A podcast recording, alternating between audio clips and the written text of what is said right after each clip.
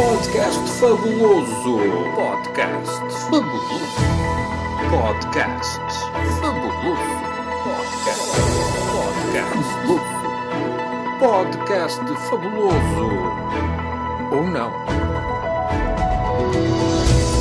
Olá, bem-vindos a mais um podcast fabuloso, onde fazemos a análise rigorosa da semana política com voz de Luís Tiago e o som de Tiago Luís. Episódio 29 e esta semana damos destaque a mais um artigo controverso, no mínimo, do bolígrafo da SIC e ainda temos a crónica de João Dimas. Bem-vindos ao podcast fabuloso. Está a ouvir, está a ouvir o podcast fabuloso, fabuloso. Esta semana aconteceu muita coisa. Fernando Medina foi dar satisfações à Assembleia da República por causa do envio de dados de manifestantes para a Rússia. Ferro Rodrigues convidou em pleno cerco sanitário a Lisboa à deslocação em massa dos portugueses para Sevilha, tendo horas depois, no final dos trabalhos do Parlamento, insistido no convite, acrescentando, porém, quem puder, e acabou por cancelar a sua própria deslocação a Sevilha, justificando-se com o agravamento da situação sanitária. No entanto, o nosso destaque hoje vai para o polígrafo da SIC e mais uma controversa verificação de factos.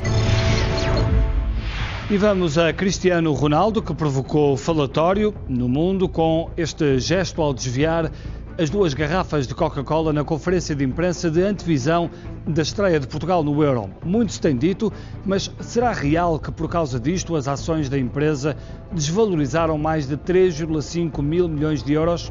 O assunto foi amplamente comentado nas redes sociais, mas, de acordo com Felipe Garcia, analista de mercados financeiros, é uma ficção associar a queda das ações ao gesto de Cristiano Ronaldo. Ao Polígrafo SIC, o especialista explica, na abertura do título, antes de Ronaldo falar, as ações já tinham um preço inferior ao do fecho da sexta-feira anterior. A ação entrava naquilo que tecnicamente se chama de ex-dividendo já estava a negociar em baixa. É verdade, as Coca-Colas do Cristiano Ronaldo. Este tema ainda aqui anda. Eu já tinha ouvido o polígrafo da SIC dizer que António Costa, por exemplo, tinha investido mais no Serviço Nacional de Saúde que Passos Coelho. Simplesmente executou foi metade, como se fosse um pormenor sem importância. Até aqui compreendemos alguma imparcialidade, visto o diretor de informação deste órgão ser familiar de António Costa. Mas esta semana foi muito insólito o artigo sobre este tema. Cristiano Ronaldo fala às 14h43 e é perceptível nos gráficos que não tem qualquer impacto na cotação, conclui Felipe Garcia. E é mesmo esta frase que torna a coisa mais insólita. É perceptível nos gráficos que não tem qualquer impacto na cotação, conclui Felipe Garcia. Desta forma, a SIC apresenta um gráfico com datas e evolução da cotação da Coca-Cola, onde se nota uma quebra acentuada logo nas horas após as declarações de Cristiano Ronaldo e afirma, através das palavras de um legado especialista, precisamente o contrário. Era como se a SIC dissesse, como vê António Costa, é magríssimo, e apresentasse uma foto atual do Primeiro-Ministro para constatarmos isso mesmo. Ou seja, não se pode fazer uma relação direta. A queda das ações dá-se ainda antes da conferência de imprensa e depois, Essa queda e outras. Não foi com certeza a primeira queda da Coca-Cola na cotação antes das declarações de Cristiano Ronaldo. E depois não existem variações significativas. Ora, aí é que discordamos totalmente. É que existem mesmo variações significativas no gráfico que apresentam. E o contraste é tão grande que o podcast Fabuloso resolveu disponibilizar essa imagem para os nossos ouvintes nos ajudarem. Conseguem ver o mesmo que nós?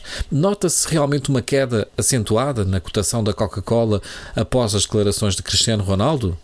O polígrafo da SIC tem razão quando afirma que é notório no gráfico que as declarações não tiveram qualquer influência. Estará Luís Tiago Lelé da Cuca e já não sabe interpretar gráficos? Não perca os próximos episódios. Vamos para a crónica da semana com João Dimas. Olá, João Dimas. Olá, boas tardes, Luís Tiago. Uh, eu, é só o que eu sei dizer. Eu estou em Sevilha, pois sou muito obediente e segui as indicações de Ferro Rodrigues, que apelou a que os portugueses compareçam de forma massiva em Sevilha. Isto foi uma lufada de ar fresco depois do fim de semana passado não ter conseguido sair da área da Grande Lisboa por imposição do governo, eis que viajei para apoiar a seleção nacional, pois o Covid não ataca quando se viaja por motivos tão patriotas. Nem sequer tenho bilhete, não sei em que dia é o jogo, mas o importante é o apelo do nosso querido Presidente da Assembleia da República. A viagem foi muito agradável e alegre, com grandes malucos, e até havia uma espécie de nevoeiro do interior do autocarro, mas felizmente não choveu. Viemos horas a cantar aquela música que agora se ouve e que é mais ou menos assim: Não bebes mais que tu não bates bem, não bebes mais que tu não bates bem. Apesar das críticas. Não, mas espera aí, João Dimas. Não, não, bebe, não bebas mais que tu não bates, que tu não bates bem. Eu acho que é anda a bater, tu bates bem. Acho que é assim, até, até eu já estou baralhando. Pois, eu não estou atualizado nessas coisas. Como te disse, eu vim porque segui o apelo, mas nem sei quando é que o jogo vai dar. Apesar destas críticas, eh, parece-me que Ferro Rodrigues sabia o que dizia, pois imagine-se que se metade do país vier para Sevilha, na próxima segunda-feira serão muito menos os casos de Covid registados no fim de semana. O problema vai ser, claro, no regresso. Um jovem de 17 anos que fazia caça submarina em São Jorge, nos Açores, encontrou uma garrafa de plástico amassada a boiar no oceano e no seu interior um bilhete escrito por um adolescente que foi deitado ao mar nos Estados Unidos em 2018. Nada de extraordinário se compararmos com Cristiano Ronaldo, que encontrou garrafas amassadas no relevado que no seu interior tinham Coca-Cola e que vieram diretamente de França.